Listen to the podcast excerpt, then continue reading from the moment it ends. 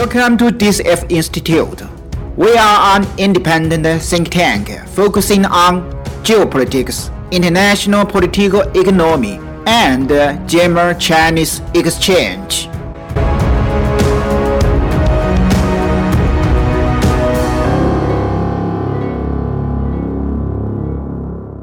Professor Sandschneider, today I'm using two platforms at the same time, Clubhouse and Telegram. On Telegram, there are also six uh, participants, uh, so they want to uh, discuss with you, they want to listen to your insights uh, in terms of EU-China relationship. So it's my great pleasure to invite you to this discussion. You are the famous uh, China expert uh, and international relations expert uh, in Germany. So, and you have um, taught uh, international relations uh, at uh, Freie University Berlin. Yeah, right. now you have retired and you are working as a partner for Berlin Global Advisory. Now we have one very important topic, uh, the EU-China relationship. As far as we know, EU has imposed a sanction on China since uh, 1989, the first time. And then right. China uh, has reacted very strongly and uh, China has also sanctioned uh, EU politicians, uh, academics, uh, research institutes. So for many Europeans, uh, the Chinese reaction is very strong. It seems that the relationship between EU and China will be more complicated after the sanctions uh, against each other. That's why uh, I have the idea to organize this discussion to listen to you and to discuss with you. Yeah, it's our great pleasure to have this chance to listen to your insights. So uh, first, I would like to ask you several questions. Then I will ask uh, other participants uh, to ask uh, some other questions. Is that okay for you? That's perfect for me. Thank you for the invitation, Mr. Cheng, and go, just go ahead. First question: uh, You have uh, written one essay on China table. So this essay is very inspiring for me. And this is also another reason I want to organize this uh, discussion. Yeah, I have also noticed uh, one former doctoral student of yours, uh, Andreas yeah. Fulda, he has written another essay. He has his own argument. So for me, it's very interesting. That's why I want to ask you several questions. So, mm-hmm. uh, according to your essay, China bashing is now booming in Western countries which may have a clear reference to values, uh, but uh, lacks competence according to your uh, opinion. So, from your perspective, what are the root causes of these increasingly sharp criticisms against China? Oh well, you you promised easy questions, huh? Uh, that's not that's not a really easy one. Uh, listen, I, I I'm starting with a little bit of self applause. 14 years ago, in the year 2007, I published a book entitled Global Rivals. The upcoming rivalry between China and quote unquote the West was recognizable already then. But most people looked at China for many years still as a big market, big opportunity. But no one realized that a country which is growing as fast and as impressively as China did over the last 40 years, almost by definition, will be able to translate its economic power into political power. All of a sudden now, due to the trade war initiated by Donald Trump, due to the fact that Chinese investors are showing up on European markets, everyone stops and looks around and says, wow, the Chinese are everywhere. What does it mean? Is it dangerous? Should we be afraid? What should we do? And no one has an answer to this, as you said, simple question. So the, the, the baseline for me, after 40 years of China watching, is very simple. China is a paradox for us by definition. It is a market. It is a competitor. It is a rival. It is threatening our businesses by stealing technology. It is contributing to our business success by cooperating with our countries. It has other values. It is challenging our value system. So, what should we do with this China? And at the same time, we know, we repeatedly realize we need this China in order to deal with the most pressing global problems, like, for example, climate change. So China is everything at the same time. That makes it different.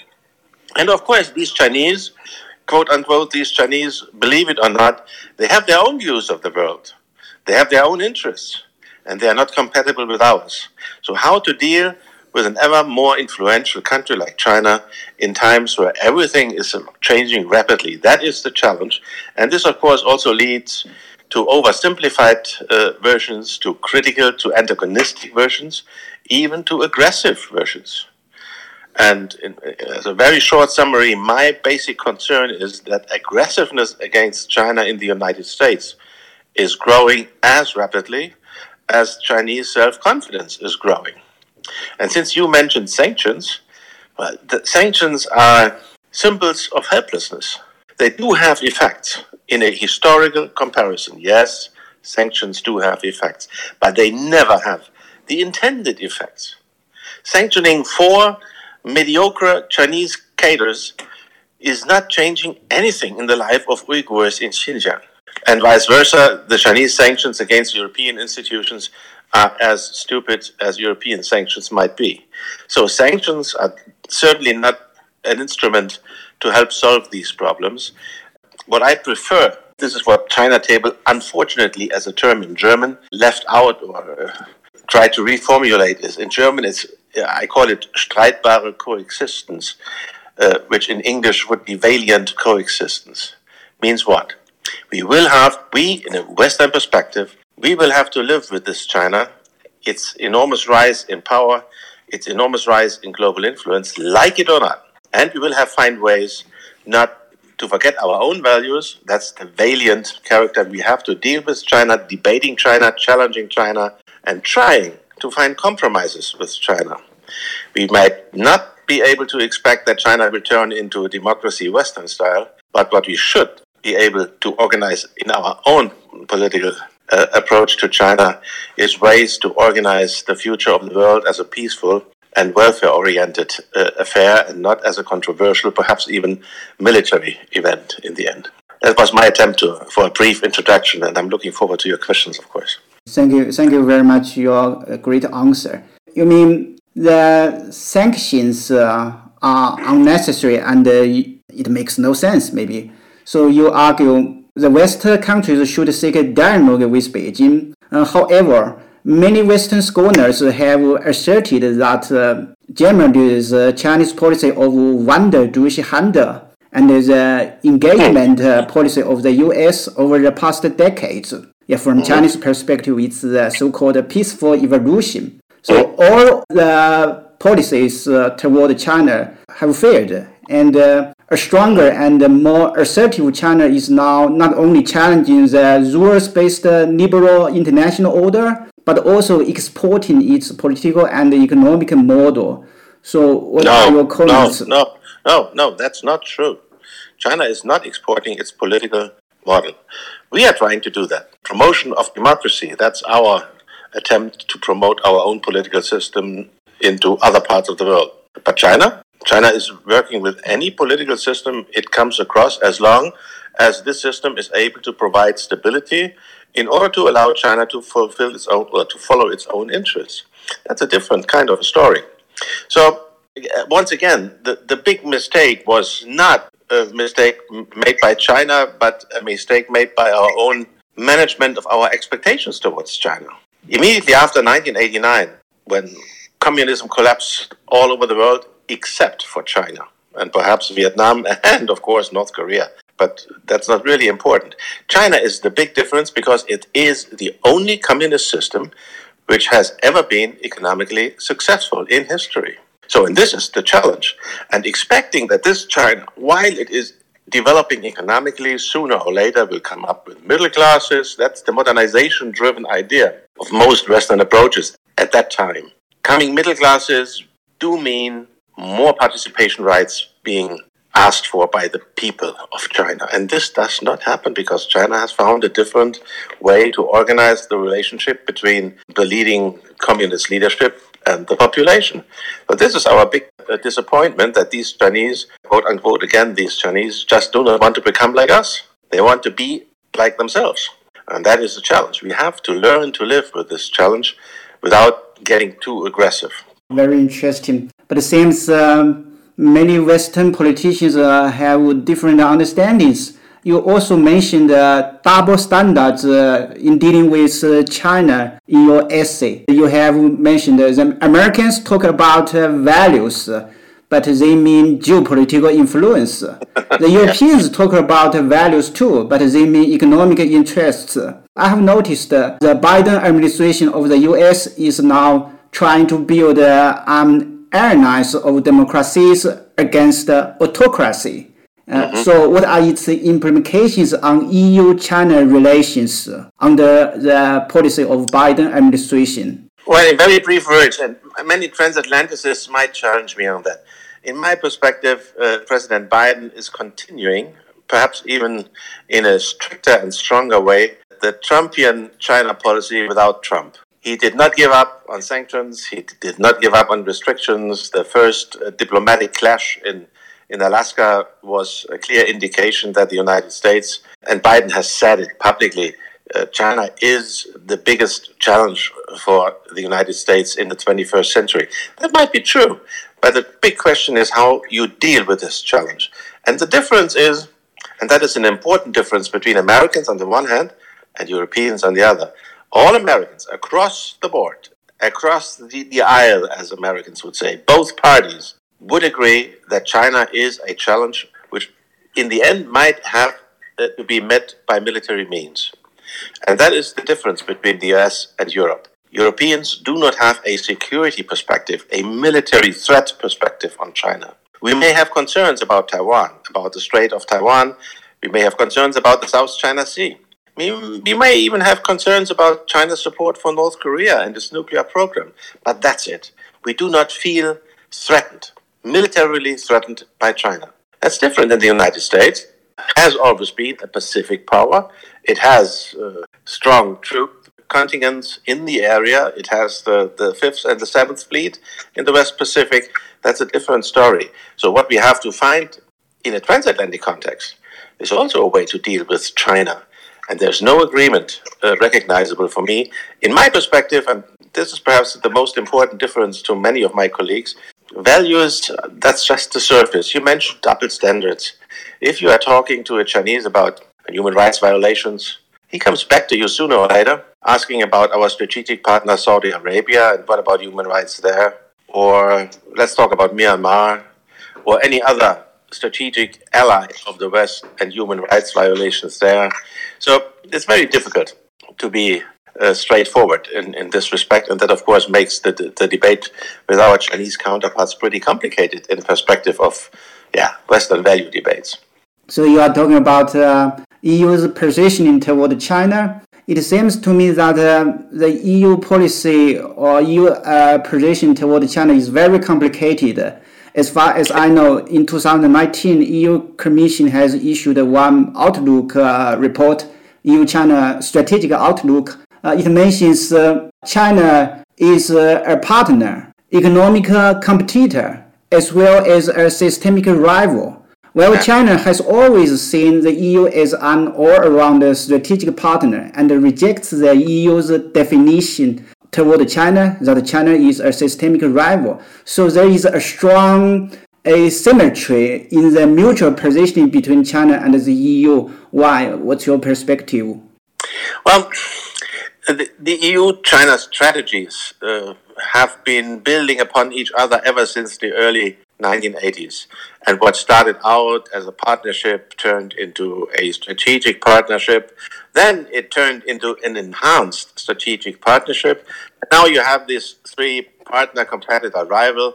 Everyone is clo- uh, quoting uh, this term up and down. The German BDI is saying something similar. And as I tried to explain to you, yeah, this is describing the paradox China is posing to us. But on the other hand, as you said, it is almost impossible to find one European China strategy. There are these papers uh, written in Brussels. That's great. But what about reality? The reality is, for example, one of these famous formats 17 plus 1. 17 Central and Eastern European countries meeting with China once in a year for a big summit talking about uh, enormous amounts of investment money, and Brussels not even being informed, despite the fact that 11 out of these 17 are member states of the European Union. Now, here comes the question what could the European answer be? And is China to blame for dividing us? No, it's not China's blame. China is doing what it in, is in its strategic interest. The problem is Brussels, the problem is Europe. The only answer to 17 plus 1 which could be a, a satisfactory answer for Europeans, would be 27 plus 1. But Brussels, the European Union, is not able to organize these 27 consensus in how to deal with China, which is all, also one of the reasons why there won't be a transatlantic, a big transatlantic accord, a China strategy, a transatlantic China strategy, whatever you call it. So that's the it's us. We, we are the problem for ourselves. We do, need, do not necessarily need China to pose a problem for us. But we should be able to find an answer to this challenge sooner, hopefully sooner than later, because that will be the, the defining moment for how we deal with China in, a, in the sense of maintaining peace and uh, continuing creating welfare for both sides. That's the important, that's the challenging question of the 21st century. And Europe, for the time being, is somewhat ill positioned to give a convincing answer. Thank you for your analysis. Now we are talking about the EU China relationship but um, we cannot ignore the uh, influence of the US, and you are also talking about the transatlantic uh, relationship. So I think this is very important uh, point. The U.S. Secretary of State uh, Antony Blinken has uh, clearly stated the three elements of U.S. policy toward China: competitive when it should be, collaborative when it can be, and uh, adversarial when it must be. So from my point of view, this is actually a shift from the policy of a greater power competition pursued by Trump administration, and it's similar to EU's positioning toward China. Do you think Biden administration has been forced to accept the EU position in exchange for a united front with the EU in dealing with China? No, I, I, don't see much of a European influence uh, on, on this uh, tripartite division by, by, by Blinken. That is basically the translation of the, the Biden approach to a China policy, challenging China whenever necessary and wherever necessary while cooperating in other areas. Uh, just think of the this famous um, Alaska clash between the two foreign ministers. Obviously, when the cameras were out of the room, uh, the talks went on pretty smoothly, and they could agree on on some factual uh, aspects of cooperation. But this is the challenge. But the overall aggressiveness is the problem, the aggressiveness in the language and the willingness, here comes the term, to contain China. That is very deeply in, in, entrenched in, in present US thinking about how best to deal with China. Containment is back. Very few people are on the alternative track of engaging China. We have seen even this term of the artificial term of engagement that's past. Now it's containment. The, the, the main impetus of American foreign policy towards China is trying to contain a country where I believe it is not possible to contain China, given the fact that China is deeply entrenched in global economic affairs, given the fact that there is no global, no solution to any global problem from disarmament to climate change without active support from China. So we, we need China's cooperation, and you don't get cooperation of such a big and important country by insisting on containing it. And by the way, uh, uh, we are damaging our own interests. I will give you an example. This example is connected with Russia. You know that we have sanctions in place against Russia as well, due to the Crimea incident in 2014 and so on. And Mr. Navalny now, of course. So, what is happening to machine builders in St. Petersburg? They don't get access to Western technology anymore. Dual use goods may not be exported under sanctions to Russia.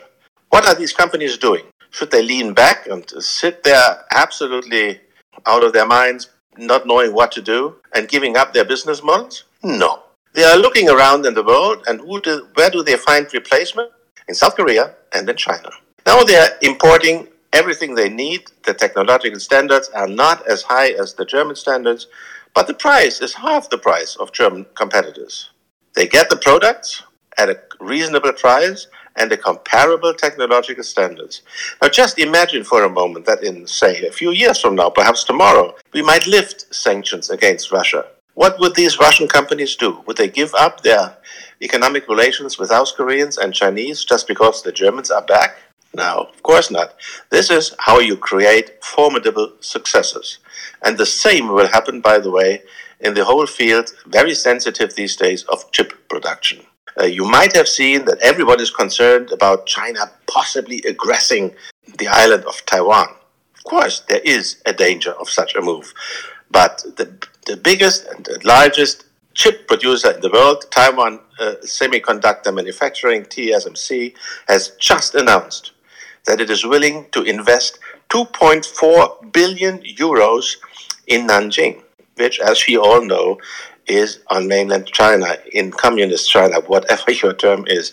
So you see the economic cooperation, you see the, the competition being shifted, despite the fact that political aggressive, aggressiveness is continuing, and that is to our own disadvantage. That is what I'm trying to criticize, at least. Okay, you mean a containment strategy against China will not uh, work? Uh, but the reality is that uh, many people are worrying about the likelihood of a new Cold War between China and uh, the Western countries, especially the US.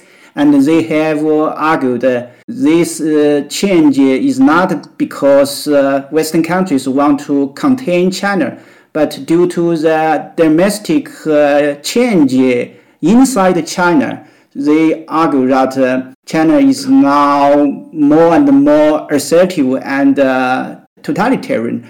That's why dialogue uh, is uh, no longer useful.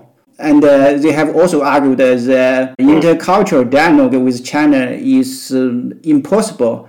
Could you please respond to this argument? Let me repeat your sentence. Dialogue is no longer useful. Here comes my simple question. What else is useful. Where are the alternatives?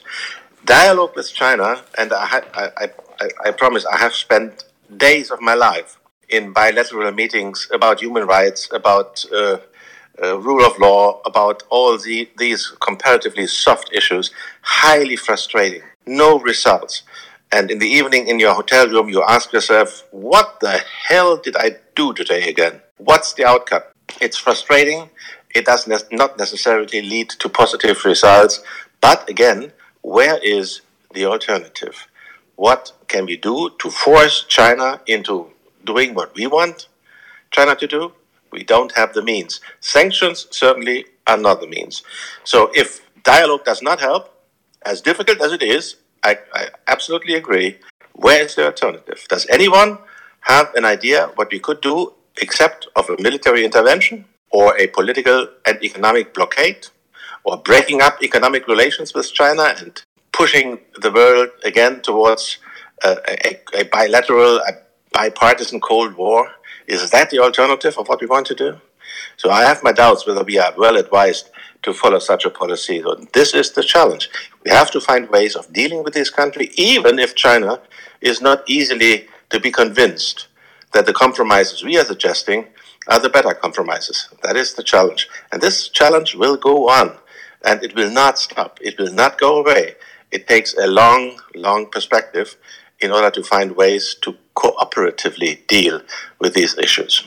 You are one China expert in Germany. Probably we can also talk about uh, the China policy of Germany. Do you think it's uh, problematic that uh, Germany's China policy, since uh, Gerhard Schröder's uh, chancellorship has been largely determined by the interests of German private sector, because many people have criticized uh, Germany's China policy is economic interest oriented. they have ignored the importance of the Western values. Well, that's, that's basically not true. But let, let, us, let us start with a very simple statement. Every chancellor, beginning with Helmut Schmidt in, in 1975, that was the first visit of an acting German chancellor to the People's Republic of China, and Schmidt even still met Mao Zedong one year before Mao died. Helmut Schmidt, Helmut Kohl, Gerhard Schröder, Angela Merkel, they all have tried whatever they could do indicator, best indicator, is the number of travels to, to, they made to China, especially Angela Merkel. They have tried to promote German economic interest. That's true. But the core problem, Mr. Cheng, is the following. Uh, if you just have the advantage of choosing one aspect in your bilateral relationship, you, I might call you a happy person. But that is not what a, a, an overall bilateral policy is all about. It is never one dimensional. That is the challenge. If I only address economic interest, dealing with China is easy.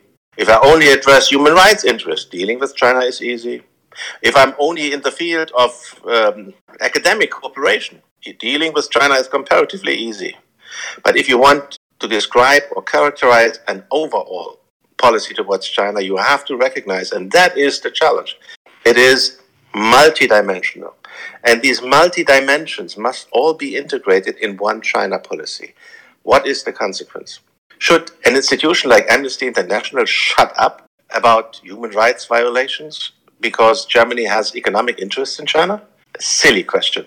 Of course not. Amnesty International, uh, Médecins Sans Frontières, all these NGOs who are dealing with quote unquote soft issues, with human rights issues, with human rights violations, they must not shut up. They must be loud. They must be critical as long as the individual human rights of one person are being violated. They may not shut up. A businessman, should he deal with human rights? He may have to, but not necessarily. When it comes to supply chains, yes. When it comes to his product, not necessarily.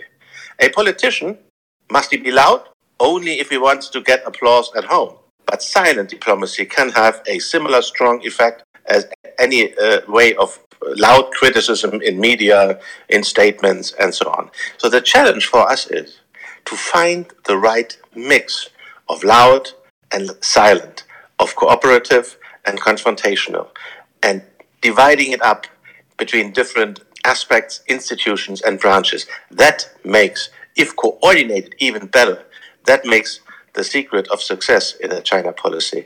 And that is the problem for us is that we are accusing each other for choosing the, the wrong strategy while we are living in, on, on different dimensions of our China policy.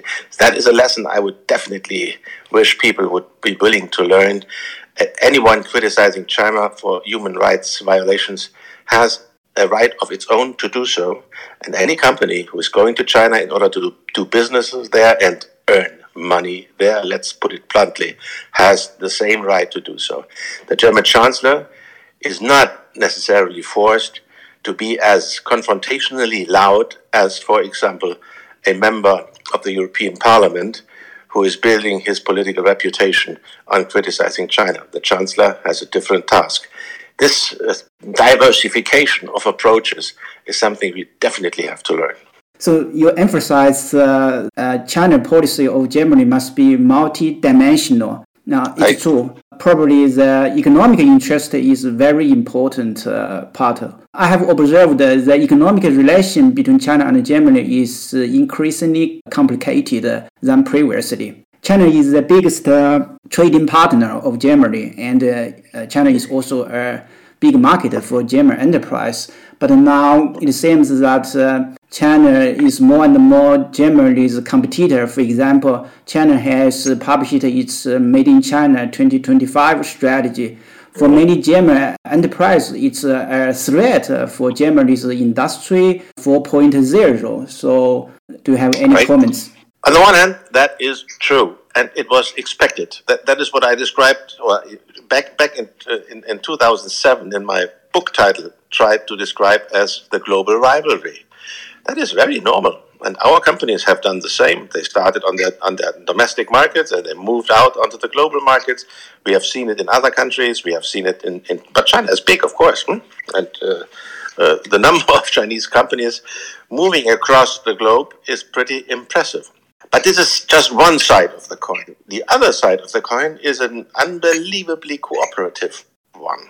I know many German companies who are complaining about this formidable competitor for sometimes even stealing our technology, competing with us on our market. But especially recently, over the last few weeks and months, I have met quite a number of German small and medium sized companies, high technology oriented, who do what? They cooperate with their Chinese partner in order together to improve their technological standards.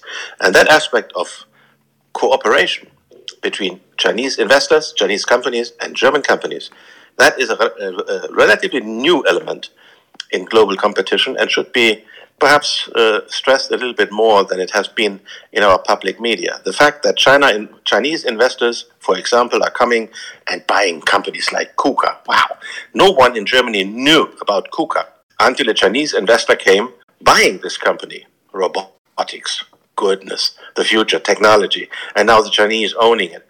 Hmm. But most, if not all, small and medium companies in Germany who managed to get or to attract a Chinese investor do not complain about their, their investor. They do not suffer from their investor, but they use the money coming from China together with their Chinese owners or part owners to improve their global positioning, to develop, to increase their technological standards. Globalization is not, in that sense, a zero sum game if you take the right perspective. And if you think it in a confrontational term, Yes, but let's be fair. What we accuse Chinese investors of trying to do is exactly what we did over the last 40 years. I remember years when German investors were more than proud that they have again invested 70 billion euros a year in China's domestic market. Now the Chinese are coming invest in 16 billion, and it seems to us that the world is is burning, and that's perhaps the, the wrong perspective. So let's try to get our, our perspective on these issues right. You are also one expert for geopolitics, so now I have one question about uh, geopolitics.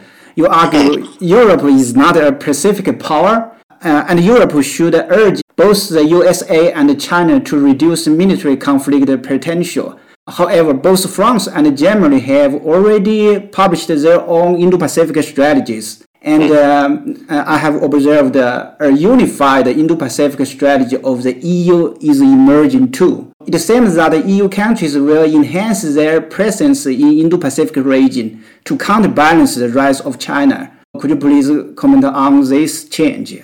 You may have heard my argument earlier on that I do not really pay too much attention to all these strategy papers what you find on paper eh, sometimes is not worth the paper it's written. If you watch what's happening in, in, in real life, yeah, I'm, I'm not really impressed by the fact that a British frigate, a French submarine, and believe it or not, in a few months also a German frigate will be on their way into the South China Sea in order to help American uh, FONOPS, freedom of navigation operations there. I'm not sure whether one German frigate will really make a big difference in that part of the world. But on the other hand, let me say it again the risk of a conflict by coincidence is growing with every airplane, with every ship you are sending into the region. So be careful what you wish for and ask yourself whether a non military approach to all these issues would be uh, more useful. So I don't see that Europe is able to manage a impressive military presence in the Western Pacific, which might uh, be so impressive for China that China will start changing its policies. No, China will. China does have, in my perspective, very clear strategic aims. One is national sovereignty. So, and Mr. Cheng, you will uh, perhaps remember me saying in my classes at university, if you want to talk with China about Hong Kong and Taiwan and uh, perhaps even Tibet and Xinjiang, as soon as it touches the issue of sovereignty, there will be no dialogue because China will not be willing to listen. The same is true for stability. If you want to talk about dissidents or about Hong Kong in that case, you will not find people in China willing to listen to you for too long because stability is a major aim and the government, the Communist Party, will do whatever is necessary to maintain stability. And the same is true for the continuation of economic growth. That is the basis of legitimacy for the Communist Party, and of course also for China's global role. And let me, at that point, to an argument which has been made in this debate after the China Table publication. It has been said that I'm misreading the pa- paradigm shift in China's policy. Ladies and gentlemen, with all due respect, if you take a longer perspective and a deeper perspective on the policies of the Communist Party of China, you have to realize that there is no paradigm shift. Xi Jinping is the logical, technologically possible continuation of his predecessors. I will give you one example. We have had all these intensive debates about the social credit point system. What does it need? Face recognition. Now, can you imagine, say, General Secretary Jiang Zemin would have implemented a social credit point system in China if he had had the technology? Of course he would have. So Xi Jinping has the technology and he is implementing it in order to maintain a maximum of political stability in a situation where China's society is uh, more active and perhaps by, almost by definition less stable. So Xi Jinping, based on the challenges he is finding and based on the technological, political, and economic means he has inherited and continued to well develop since he took power in, in 2012.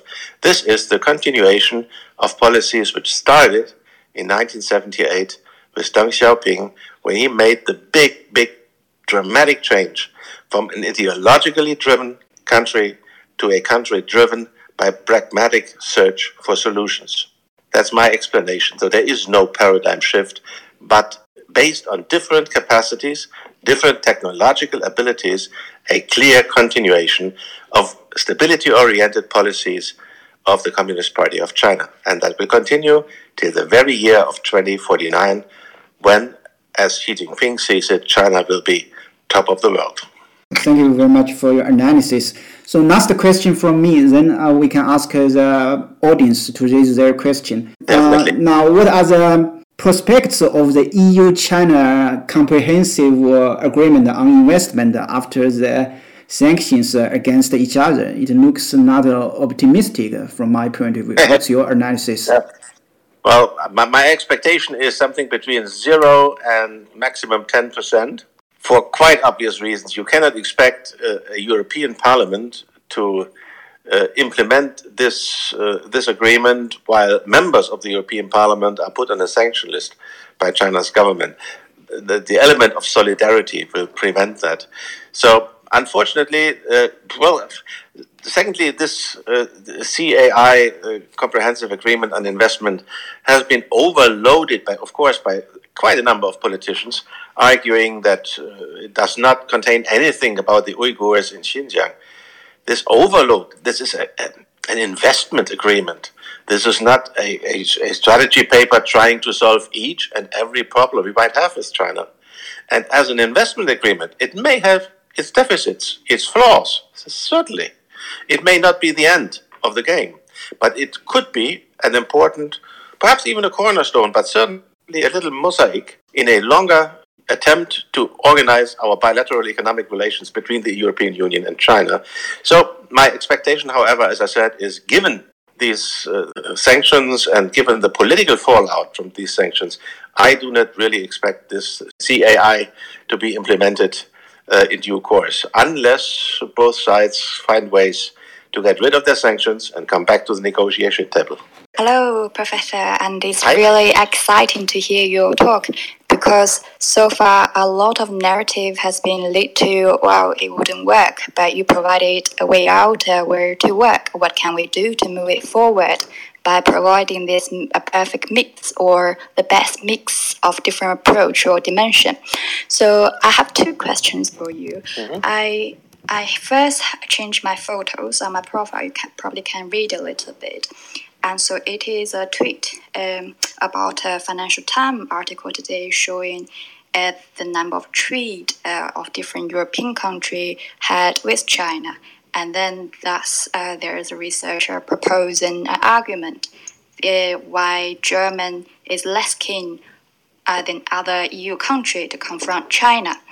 And um, well, do you think the number of trade is um, well having an influence on the decision making of the government? If so, uh, so what can we do with all this existing trade? By the way, I do think um, probably one of the way to move things forward is to share the positive example of what kind of business collaboration has worked rather than um, constantly sharing what is not work because normally there will all would always be company coming in and exit the market.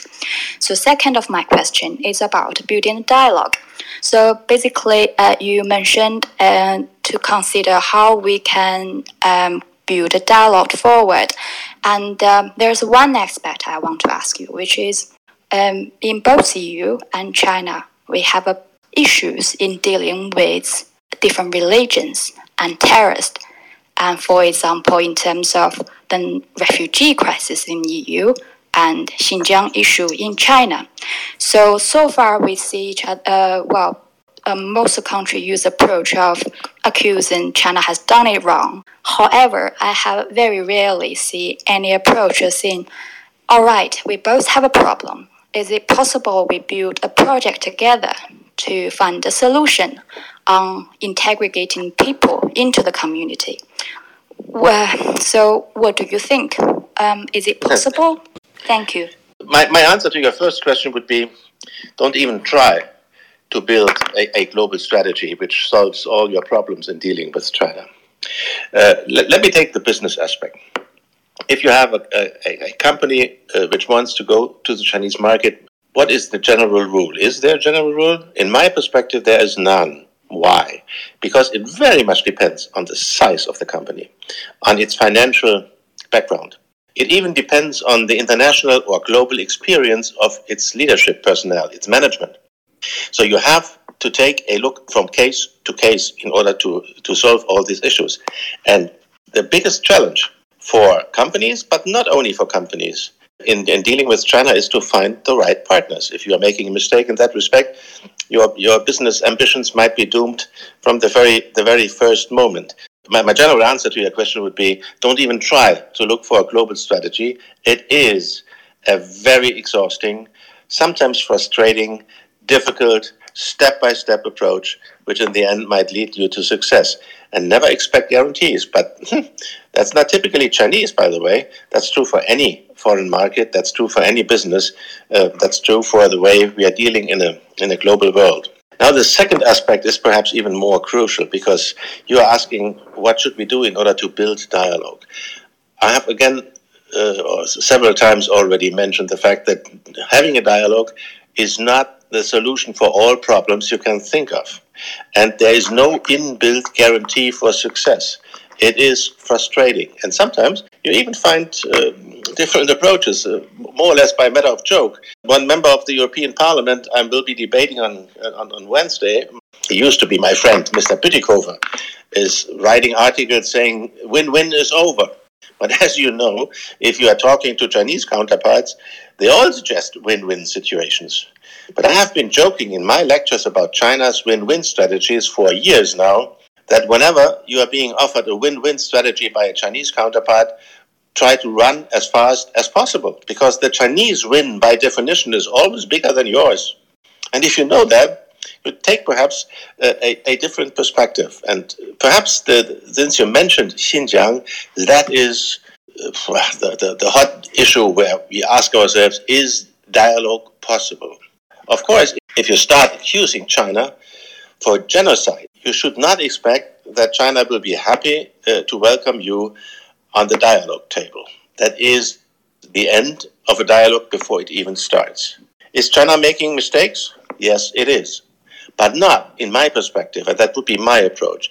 China is not making mistakes because it is not implementing our ideas of human rights or ethnical, cultural aspects uh, of minorities or whatever aspect you might choose. That is not the reason. The reason why China is making mistakes is that it will not be supportive for China's stability interests, what, it's hap- what, what is happening in Xinjiang. And by the way, China had a different strategy in the first half of the 2020s, uh, 20, between 2010 and 2015. It even had a name, this strategy. The name was Go West. And that was the time when China's government asked two German companies, not only these two, but very prominent companies, VW and BASF, to build big factories in Xinjiang. Why? Because Xinjiang is so important as a marketplace? No. Because they wanted to integrate Uyghurs into the economic development process of China. Go west meant develop and integrate the western provinces of China into China's overall success. But then came a series of knife attacks in, in streets in Xinjiang, in Urumqi and in other streets, and several dozen people being killed by knife attackers. And then all of a sudden, Beijing decided to go back to a strategy of control implemented till this very day. And both elements obviously did not work. But it would be extremely important to cooperate with China, perhaps based on the United Nations, but without uh, using terms like genocide or anything else, helping China to develop a more constructive policy towards this sensitive region in this far west. That could be a, could be an approach, but as things developed, I would not expect, I would not be too optimistic, to put it mildly, but that could be a, one element of how dialogue, as difficult as it is, works. And my baseline, Sophie, once again, is you might be might be critical about dialogue. You might be disappointed. You might strongly believe it will never work. But tell me, where is the alternative? Do we have an alternative, but again and again and again, and if necessary, again, try to talk to our Chinese partners? Yeah, this is very, uh, very insightful, and thanks for letting your time in this room. I'm James. I uh, I'm speaking from Australia. You are just enjoying your bilateral relationship with China, right? well, it's it's kind of gloomy at the moment. yeah, of course. yeah, um, yeah. So I'm I'm interested in in this because it's it's obviously it's it's getting some um, resemblance to what happened in Australia, mm. and I personally I um, I taught cross cultural communication classes uh, in university, and I'm researcher in um, digital media uh, framing and discourse. So I have two questions, you know, just related to my field, and as well as um, asking something that's happening as a trend uh, in the in the recent one year. Um, my first question is amateur kind of IR uh, theorist followers.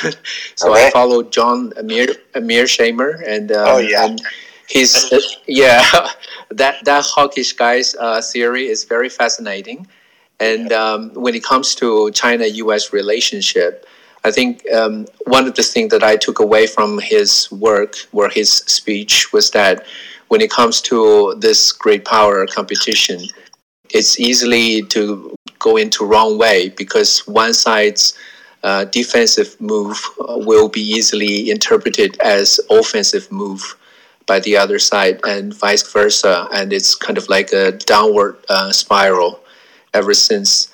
So my question is, if if the current IR narratives are so much in this spasm, you know, or, or stalemate, um, what can educationists or uh, policymakers um, that, that that focusing on education uh, do uh, to massage this tension? John is, of course, um, a strong believer in hard nosed realism. There's another American colleague you might have come across. His name is Graham Allison, and he published a book about Thucydides' trap. Perhaps a, a less hard nosed, but still a realist perspective. But Graham's argument is it could go wrong, but it mustn't necessarily. John Mearsheimer is arguing it will go wrong, full stop. So, and that is basically also the answer to your question. What can you do in, in, in, an educational perspective? My answer would simply be never give up trying your best. As I said, with dialogues, I have been part and parcel of these dialogues myself over the last 20 years. It can be extremely frustrating. And if you look back into the history of the Cold War between Germany and uh, well, between the West and, and, and Soviet Russia before 1989, goodness, what frustrations did we have when things did not develop as we thought they should, when negotiations did not lead to an easy end and a, a common solution. That's part of the game, quote unquote. And the same will apply to China with one simple difference.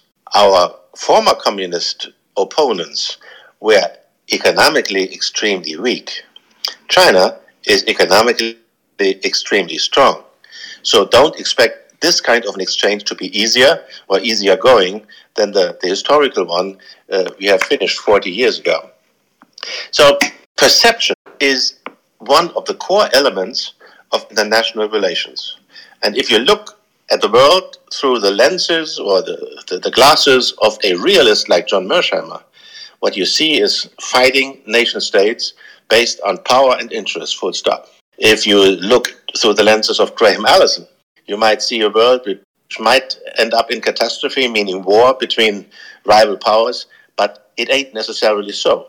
The case of Great Britain and the United States after the First World War, for example, is a wonderful example where a rising power, the US, and an existing power, Britain, did not go to war, but maintained a strategic alliance till this very day. And if you look at the world in the perspective of an institutionalist, you might hope that building institutions, increasing dialogue, uh, knitting an ever closer network of relations, and that is obviously where your uh, your background is. Try to build networks as close as possible, networks between institutions and networks between people. That will help worse things from happening. That would be my answer.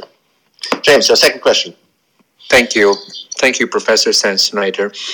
Uh, my second question is, you know, since what we have already observed what happened in the last year, uh, the COVID pandemic, um, to what extent does China's behavior uh, slash performance uh, contribute to uh, the EU China's uh, sanctions with each other? I don't see a, a, an immediate connection between COVID and these sanctions. The sanctions have been motivated uh, by a public debate about quote unquote 1 million Uyghurs being uh, held in concentration camps uh, in the in the province of Xinjiang. That is the emotional aspect. COVID has a different a different effect, and it has an effect on our bilateral relationship in, in two ways. But none of these ways is is political in, in, in, the, in the core sense of the word, but most of these aspects are technologically driven. One is acceleration. Everything is getting faster.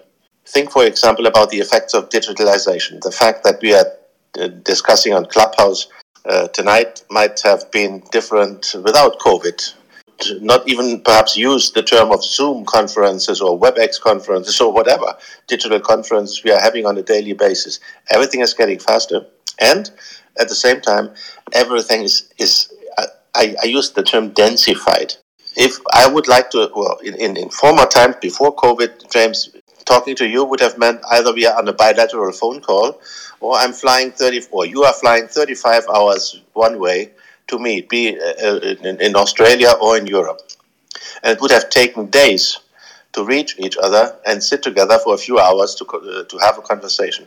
Now we are doing it one hour without traveling. But that allows me, and this is my, as a matter of fact, it's my fourth um, conference today, just on one day, talking to people about different kind of subjects. So it's acceleration and uh, densification, which are the m- most important aspect of COVID. And of course, uh, but what Donald Trump tried to do to call that a Chinese virus I'm trying to convey to my Chinese counterpart is relax, let him call it the Chinese virus. Of course, he meant it as an accusation to hide his own incompetence in dealing with the virus. But if it's a Chinese virus, yes, it started in Wuhan. And meanwhile, we have a British variant, and we have an Indian variant, we have a Brazilian variant. We do not yet have a German variant, but that is how pandemics of uh, this kind have been described. We had a, a British uh, flu 100 years ago the, the, the, place of origin is, is always decisive. So I wouldn't overdo that. I got one question from Telegram audience. So uh, there have been researches on the sanction list by China.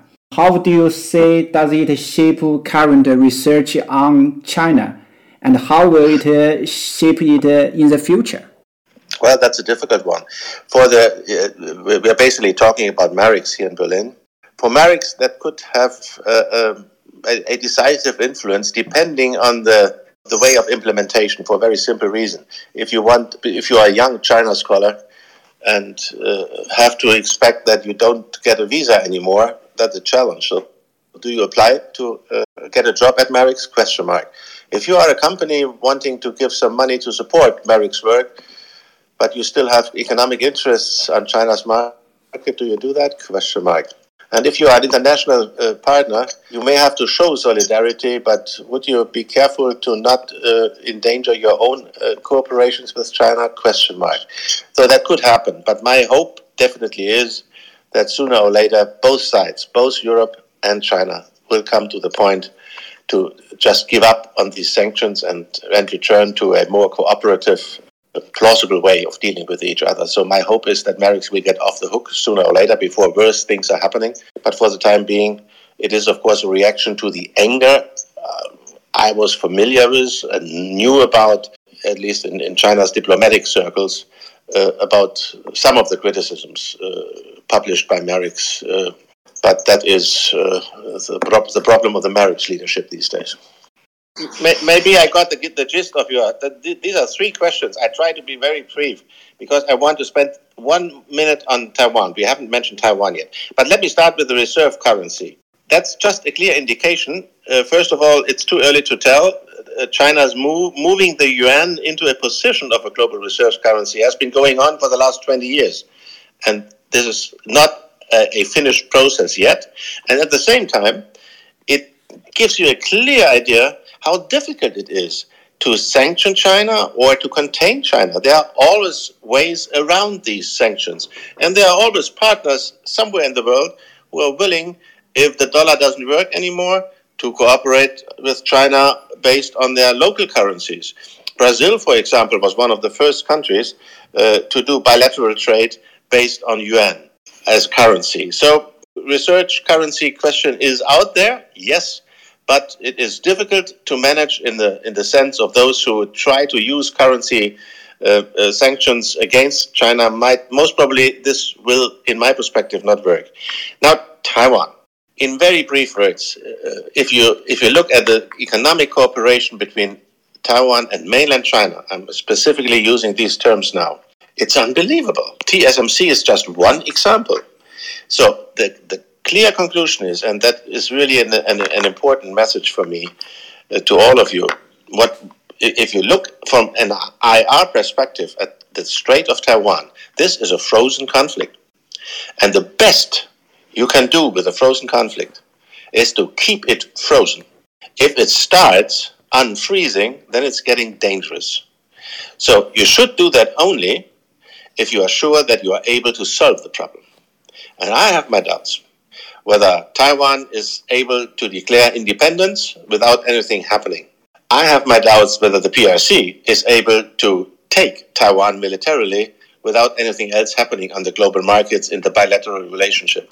So my conclusion simply is continue your economic cooperation and keep this bloody conflict frozen, as frozen as possible. The important thing is if you have a, a, minister like Mr. Pompeo, who, irresponsible as he acted in his last hours in office as Secretary of State, is trying to, to heat it up in order to anger both the People's Republic of China and his successor, then you have a problem, but that is a personal one. And finally, Dorothy, yes, of course, that is one of the dangerous or more critical developments also connected with COVID. Uh, trade protectionism is on the rise. Uh, that's why everyone is trying to find free trade zones uh, to be part of. Uh, we have seen TPP and TTIP failing. We have seen RCEP led by China uh, at least being signed, not yet implemented, but being signed. We have already talked about the European Investment Agreement, and I'm absolutely skeptical about whether we will see a transatlantic a, a new attempt in the transatlantic free trade uh, zone. But since the WTO is in heavy waters, to put it mildly, I'm expecting that we will see quite a number of years where these national or trade protectionism mechanisms will continue, even if it's detrimental to our mutual economic development. I got one more question from Telegram uh, audience. I want to come back to the potential war scenario. I cannot say that the US will accept that the time for one hegemonial power in the world is over. But if the Chinese will not make big faults, and I don't think they will do, China will bring the US hegemony to an end in the next years. Therefore, I think war will always be an, an option for the US because they don't find another way to improve themselves. So I see a need for a big power to de-escalate early enough and this can only be the EU, but I'm not very optimistic the EU is willing and able to do this job. What are your thoughts about this? I agree with your general assessment. It it needs de-escalation, but I also agree about your skepticism uh, as far as the role of the European Union is concerned. We are most probably not united enough to be the power broker between China and the United States. In the end, these two, you, you know this famous metaphor uh, that you do not want to be the grass if two elephants are fighting. Now we have two elephants, the US and China, and for the time being, Europe seems to have chosen the position of being uh, the grass on which these two elephants are dancing. But the joke continues, you may have heard it, that um, the grass is also suffering should the two elephants decide not to make war but love think about it.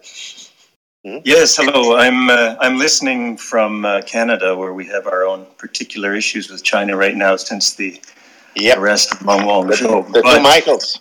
yes, but my question is on the on the broader stage.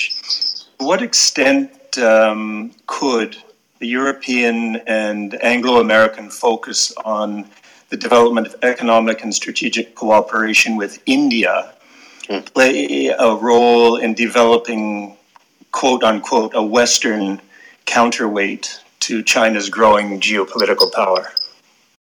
Well, perhaps uh, if he would have someone listening in from India, I'm not sure, he would take a different perspective and be skeptical about being regarded as a Western, a part of the Western world, first of all. Secondly, India has its own competitive perspective on China. And that will also be the challenge for Joe Biden's attempt to build an alliance of democracies. If you look at the Japanese position towards China, highly cooperative, highly critical at the same time. We have heard James from Australia. Pretty rough riding these days, but also a very close economic relationship. And then we have Europe, divided by itself as it is, and we have the United States. So, an alliance of democracy based on the fact that we have democratic structures in common is not necessarily a guarantee for a clear and functioning uh, geostrategic cooperation. There is also another effect. You might have realized the following. When Mr. Blinken and, and Wang Yi uh, clashed in Alaska, uh, many people in, in Western societies we were applauding this courageous American uh, Secretary of State who did not give in to the autocratic representatives. But what we did not uh, really see in our media is a simple fact which uh, went like this. Just a few days later, Mr. Uh, Lavrov, the foreign minister of Russia, went to China. And again, a few days later, uh, Mr. Wang Yi traveled first to Tehran to sign a long term uh, Uh, uh, treaty of cooperation, and then he even went on to Saudi Arabia, one certainly not democratic country, but the rumor says a, a strategic partner of the West. Ever, everyone who is trying to build an alliance of democracies must be sure that he is not pushing autocratic countries into an alliance of autocracies. We have partly seen it in the BRICS format. We might see it in a format led by China and Russia and Tehran, and of course North Korea as usual, and perhaps even of Saudi Arabia, cooperating against uh, uh, the political interest of the West. So it's difficult what you wish for. Hi, yes. I'm, Hi, I'm listening from Canada as well.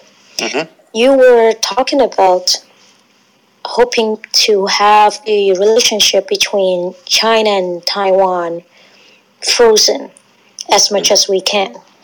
Mm-hmm. However, if we really look at what's happening over the last at least five years, we can see that China is actually the one that aggressively pushing forward on trying to take over mm. Taiwan as much as we can see what's happening and had happened in Hong Kong. Mm-hmm.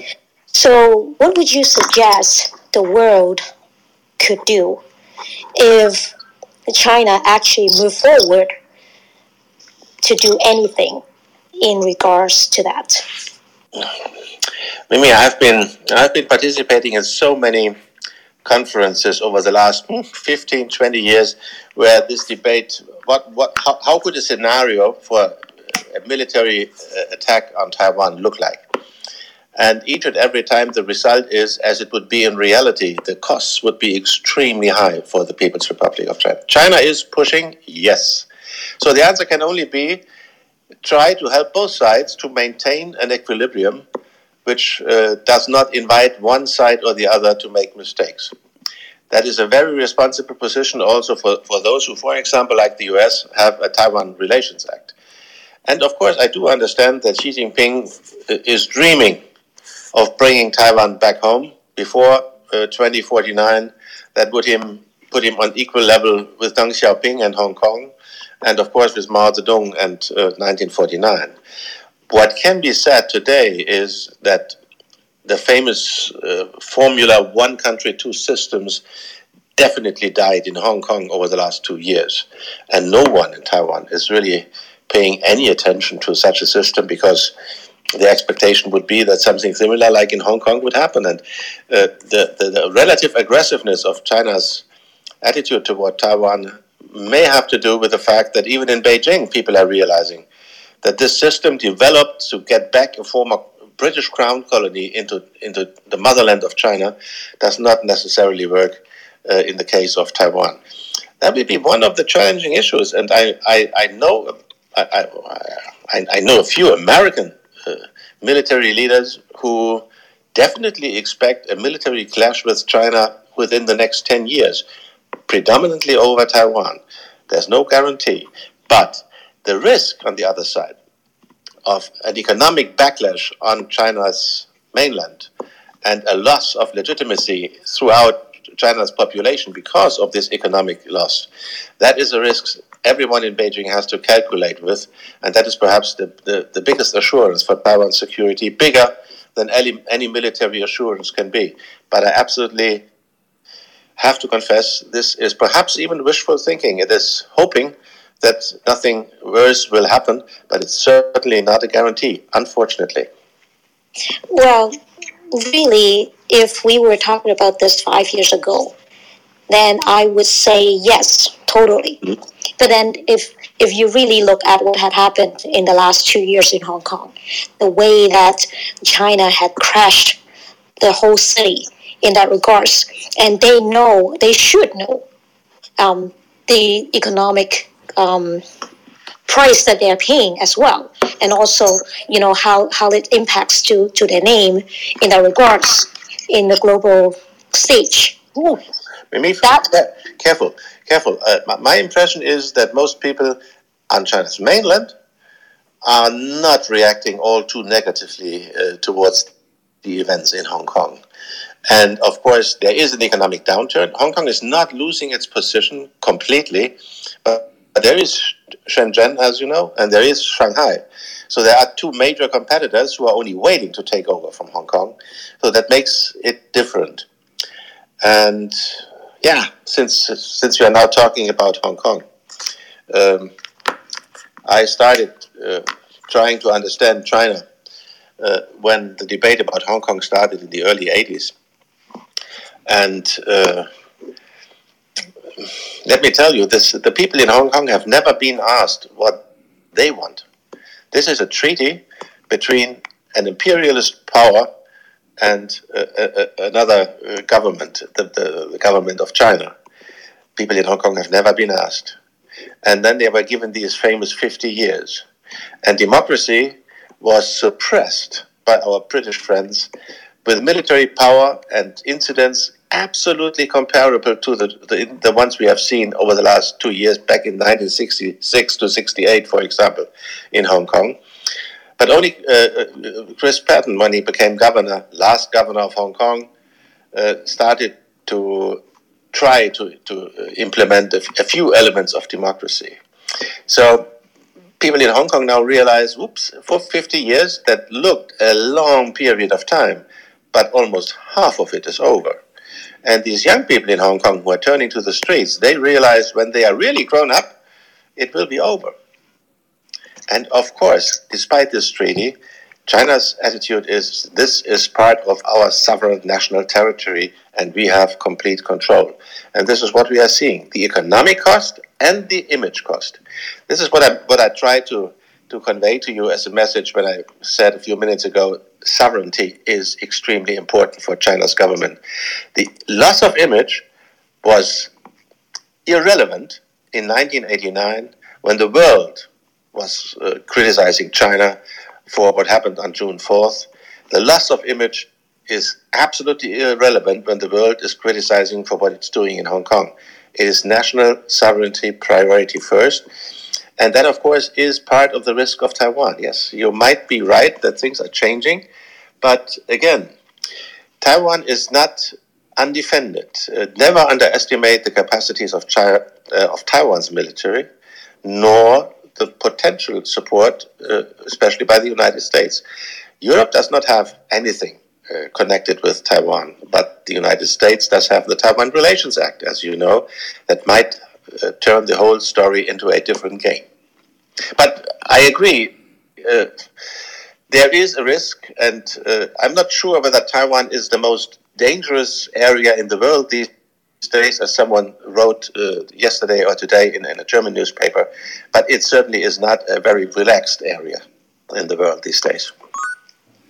One recent narrative on China-EU relationship points out that uh, Western democracies are facing growing challenges from authoritarian regimes uh, like China because uh, they have uh, transformed uh, themselves over the past four decades while the Western countries are busy in dealing with their internal problems, would you agree that um, in international relations these days, authoritarian regimes uh, who are able to learn and navigate around the existing rules are more advantageous than their democratic counterparts? Mm, in other words, the EU and its member states uh, with its status quo will not win over the competition against China. Well, um, let me take back all of you to the year 1986. Three years before the famous Berlin Wall came down, a French author, Jean-François Suspiel, his name, published a book in French, Comment les démocraties finissent, How Democracies End, with a very simple argument. The argument was democracies are not strong enough to counter anything from aggressive ideologies like communism. So they will go down the drain sooner or later and communism will win. Huh? Three years later, the exact opposite happened. And of course, the history did not end, as Francis Fukuyama wrote in his famous book title, but the competition between different types of political systems will go on. History is uh, repeating itself in a conflict of a new type, and in the end, I'm much less skeptical about the future of democracies than many other people seem to be. Yes, uh, China did obviously manage the COVID crisis pretty successfully. Life is back to normal, a Chinese colleague told me these days. That is something you would not say about Germany or any Western country or the United States or India these days. But look at other democracies, like, for example, this little island of Taiwan, which has democratic structures, or like Israel. And where's the difference? It's not a matter of system type, but it is a matter of speed. And Western democracies have one disadvantage, they certainly do, which is very, uh, very positive disadvantage, is the time they need before they end up in uh, decision making. And in a pandemic, this is the worst thing you can do. This is why China was successful. This is why Israel was successful. And this is why most Western countries were unsuccessful. And Germany, unfortunately, I have to say, is a wonderful example how federalism is killing any attempt successfully to deal uh, with the pandemic. But in other ways, federalism is a great system in order to create legitimacy among its population. So the race is not over yet. It will have a new dimension. And the fact that some autocracies are successful is not a guarantee that all autocracies are successful. And many of the less uh, successful autocracies were, or populist autocracies, whatever you call them. Look at Brazil these days and Mr. Bolsonaro. The race is still open. And I'm absolutely not skeptical about the future of democracy in this competition. Professor Randstad, I know you are very busy, but uh, the audience are very enthusiastic. We have last two audience uh, on stage.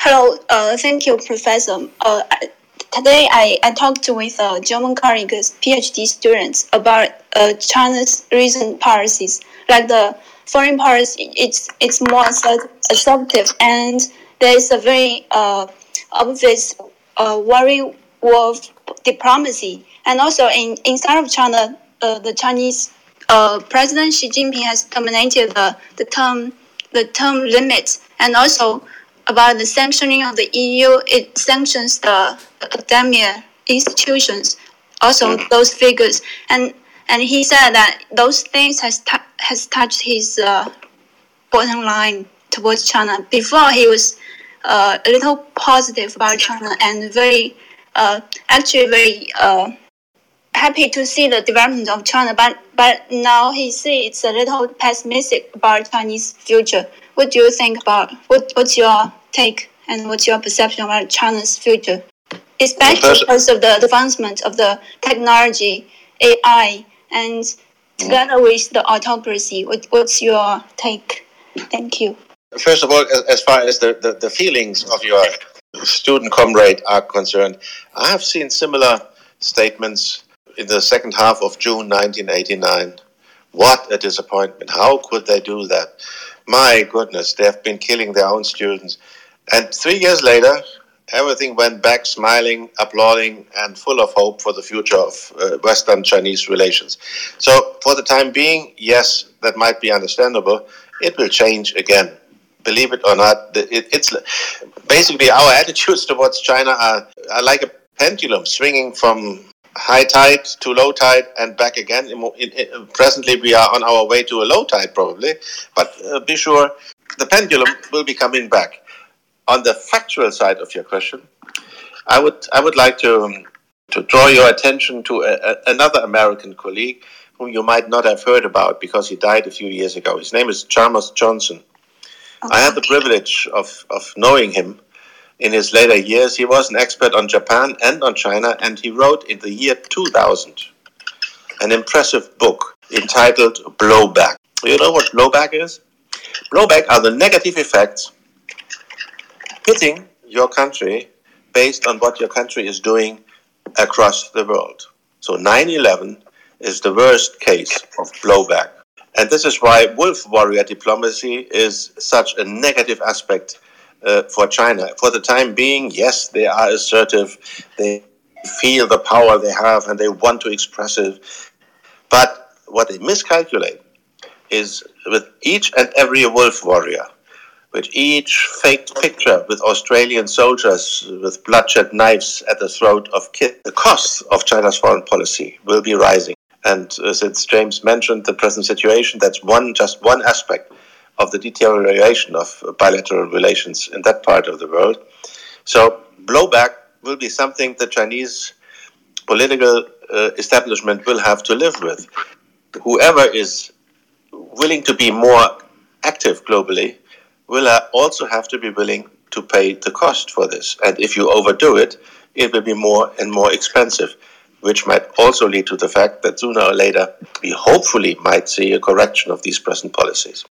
This is Elvin from Canada. Uh, so I actually have a different perspective. So my impressions of the discussion has been it's very uh, state centric, right? Focus on like the, the state as a unitary actor. Yeah. So I wonder what if we look at this uh, from a more subnational level or from the city to city collaboration or regional collaboration or people to people's you know uh, cooperation? So do you see the relationship at those levels that are also deteriorating? Are those geopolitical tensions spill over to those uh, different levels like subnational levels? And my second question is that like uh, since the sanctions right how it will affect the, the BRI like how, how the BRI will evolve in Europe? So thank you very much Wow, the last one is, is extremely difficult to calculate for me uh, uh, for the time being. Uh, you, you, also, that BIP, B, BRI. Well, BRI uh, is a very special project. It has met a lot of skepticism in Western Europe, but it does meet um, uh, a, a, still a lot of support in at least parts of the transit countries in Central Asia. Uh, you have seen that in the Baltic states, uh, skepticism is rising. Uh, in other parts, uh, it almost connects with your first question about uh, subnational levels. Yes, it has been a, there. There is a deterioration due to new legislation in China academic exchange is getting more difficult. The number of Western NGOs working in China has been reduced from some 7,000 to 600 only. All the others had to give up their business because of legal restrictions. But if you take, for example, those of you living in Canada or in Australia might not be familiar with the wonderful German city of Duisburg. Duisburg has the biggest domestic port in Europe and is supposedly one of the the endpoints, the western endpoints of BRI, the Belt and Road Initiative. And people in Duisburg are absolutely happy with the fact that each and every week a dozen or more trains are coming from China, turning Duisburg into an interesting economic uh, area in, in, in Western Germany. So again, there is no general answer to this. Subnationally, uh, even well, COVID has of course added to the, the blockade of people to people relations. We are not able to travel to China, nor are Chinese able to travel to Europe these days. That will change again. But all NGO cooperation is more or less stuck slash dead, and political dialogues, due to sanctions and all the developments we have been debating, are getting more and more difficult and frustrating. That's for sure. So we will have to find ways of getting out of this downturn uh, curve of our bilateral relationship below the level uh, of, of state relationship. Absolutely right. But Belt and Road uh, follows a very simple trick. Uh, in, in, Chinese uh, perspectives, uh, whatever is flying is part of Belt and Road, and whatever is not flying is not part of Belt and Road. And you might be familiar, meanwhile, with the Chinese pragmatism. They are making mistakes. They started pushing Malaysia too hard and got the blowback effect. The famous harbor of Hambantota in southern Sri Lanka is an example of a lot of criticism for China's credit policy at driving countries uh, into difficult situations. And these days, we are having a similar debate in Europe with the country of Montenegro, which is applying for the uh, European Union for help to be able to pay back a credit given uh, by China. So they are making mistakes, but the overall geopolitical impact is still there. And in my perspective, Belt and Road still is the Chinese geopolitical strategy to counterbalance uh, the global influence of the United States. And I actually have two questions for Professor Sandschneider. Um, so I spent most of my life in Taiwan until early adulthood. Then I moved to the United States. I think that I have two questions here. The first that is that so Professor uh, Sandschneider mentioned that it's better to keep the relation between China and Taiwan frozen because once it's unfrozen, then uh, it's more dangerous. You know, like between the two two two two sides. Um, but I'd like to say that um, I'd like to uh, resonate Mimi's opinion. Um, let's look back over the past years. Um, it's always China um, to offend and Taiwan to defend.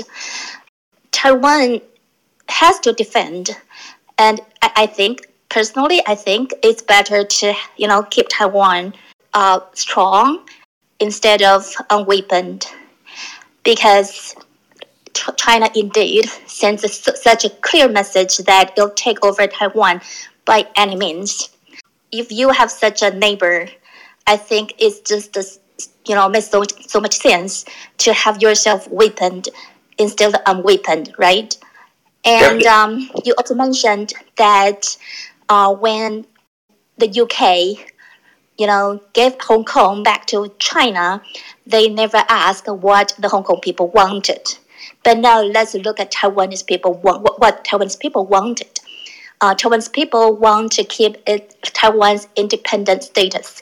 Taiwan's people want to keep the democratic and free status of Taiwan. Taiwan's people want its um, elections. Taiwan's people want to have its progressive values, such as, um, you know, the majority of Taiwanese people support what's that called? Like, you know, we, we passed the law uh, to legalize same-sex marriages in the past few years. So there's a huge difference between Taiwan and China, and Taiwanese people certainly want to have, you know, man, just maintain Taiwan's current status and it's the, the way of living. So I think that, in my opinion, I'd like to say that Taiwan doesn't want to invite a war. Taiwan wants to keep peace. And I think that the best way for the world to support peace between the two sides is just to support the values of Taiwan, including I think I think including Germany, where the professor is based. right? Uh, I think you don't Helen, you don't agree with me. Helen, believe believe it or not, I absolutely agree. Here's here's the, the basic secret. I, I spent my first year in Asia living in Taiwan, but under martial law still in the early 1980s. And I have seen Taiwan develop from a status of martial law to a functioning democracy. So believe me, I share uh, your positive feelings about the development of this little island. And of course, I would also agree weakening Taiwan would be, in, even in the sense of my frozen conflict theory, it would be the wrongest thing you can do. If you start weakening Taiwan, you are inviting anyway stronger party on the other side of the Taiwan Strait to do wrong thing. So helping to maintain Taiwan's strength is, of course, perhaps the only thing the international community can do without irritating China into irrational action. So the one China policy, as we, for example, have it in, in, in Germany, is not necessarily excluding economic support. It is excluding military support, but that has been a an issue of contention between the US and China and France and China for so many years. Uh, it will probably continue. So never try to, in, in, in such a situation, to weaken one side. And on the other side, I'm, I'm deeply fascinated by the fact that people in Taiwan are pretty much relaxed about their situation, quite obviously. Uh, they are not as afraid of a military conflict as most people in, in the West seem to be, because they know about the, the density of their economic relations. Uh, it's 500,000 Taiwanese owning uh, uh, flats in Shanghai alone. It is. I, I mentioned the TSMC investment in Nanjing. Uh, I was fascinated to learn that the two biggest buildings of Renmin Daxue in, in Beijing are being built by Taiwanese investors. So there is also this type of cooperation between the two sides apart from political issues, which gives us at least a, a, a little hope that they might be able uh, to find ways of avoiding a military conflict.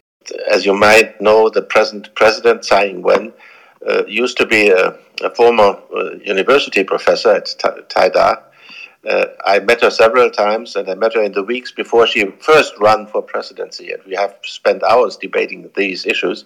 And in the end, we agreed that it is necessary to maintain peace in the Strait of Taiwan, more important than anything else. So let's hope that the two sides will find the, the necessary capacities in their refrigerator to keep this conflict as cool as possible.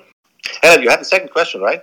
Well, I actually just mentioned my second question. My second question is just about the willingness or, you know, what Taiwanese want. As you, you mentioned that Hong Kong Hong Kong people were never asked what they wanted when when Hong Kong was returned to China. But, but Helen, as you know, the, the people in Taiwan are divided about this issue.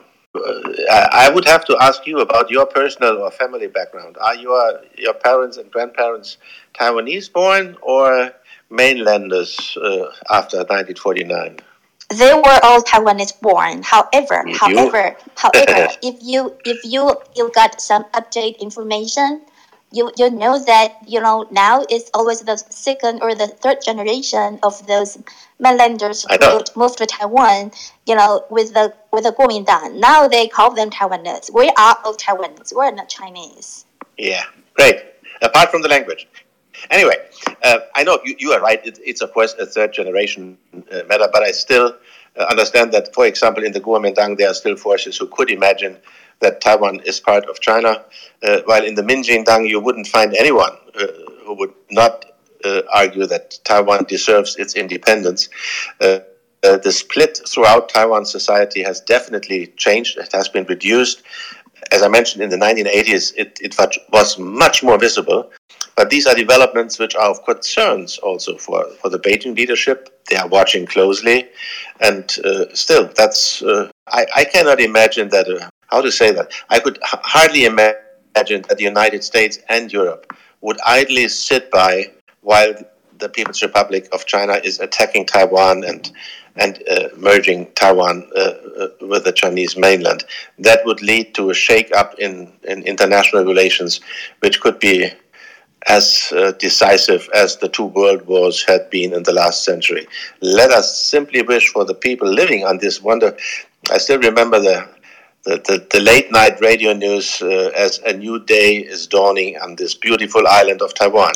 All I personally wish uh, the people living on this island of Taiwan that they will never again run into a military conflict like this.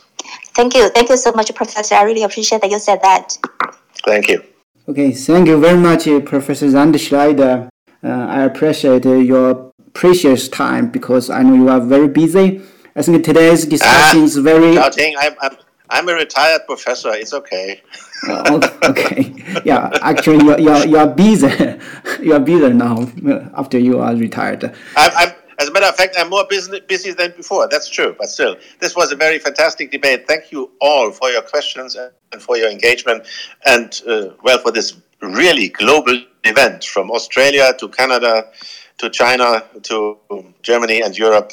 Wow, great yeah. thing. Yes. Chaoting. Thank, thanks to you for organizing this. Yeah, okay, I appreciate it. Yeah, and I thank uh, the participants and the audience as well because you have also made a wonderful contribution for this discussion hopefully we can meet there again. And uh, yeah, really appreciate your participation. And uh, Professor Sandschneider, thank you very much and uh, good night. My pleasure. Good night to all of you, wherever you are. Sleep well or enjoy the rest of your day. Thank bye you. Bye. Thank you. Thank you, everyone. Thank you. Bye bye.